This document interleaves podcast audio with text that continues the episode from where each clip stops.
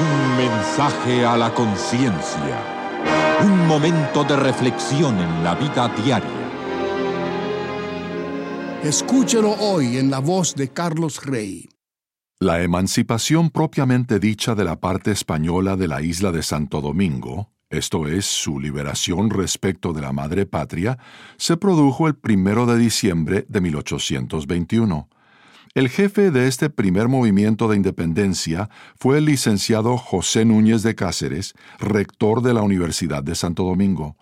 Pero los efectos de la emancipación quedaron mallogrados antes de los tres meses de realizada por haberla aprovechado el dictador que gobernaba la vecina República de Haití, Jean-Pierre Boyer, para invadir y sojuzgar el territorio dominicano. Por esta razón, el primero de diciembre de 1821 no es la fecha máxima dominicana.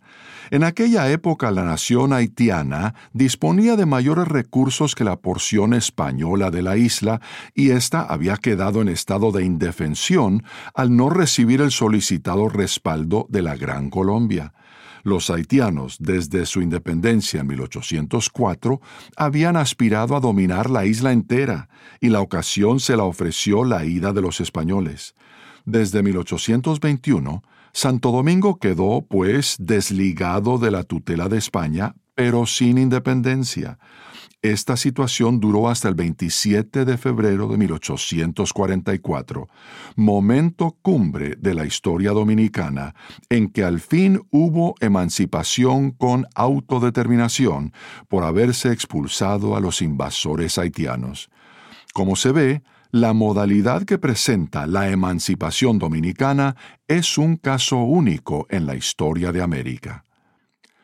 Así reseña esta importante etapa de su historia patria el doctor Pedro Troncoso Sánchez, que en su ilustre carrera ocupó, entre otros, los cargos de embajador dominicano en Argentina, México, la Santa Sede e Italia, rector de la Universidad Autónoma de Santo Domingo, ministro de Educación y presidente del Ayuntamiento, de la Suprema Corte de Justicia, de la Academia de Ciencias y de la Academia de Historia de la República Dominicana.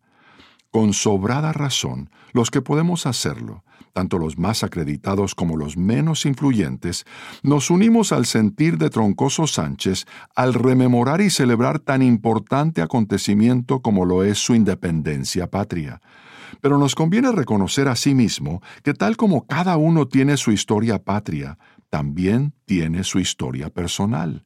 Y gracias a Dios, si bien en el transcurso de la historia ha habido millares de personas que no han podido celebrar su independencia nacional, no hay razón alguna que impida que cualquiera de nosotros hoy mismo celebre su independencia espiritual.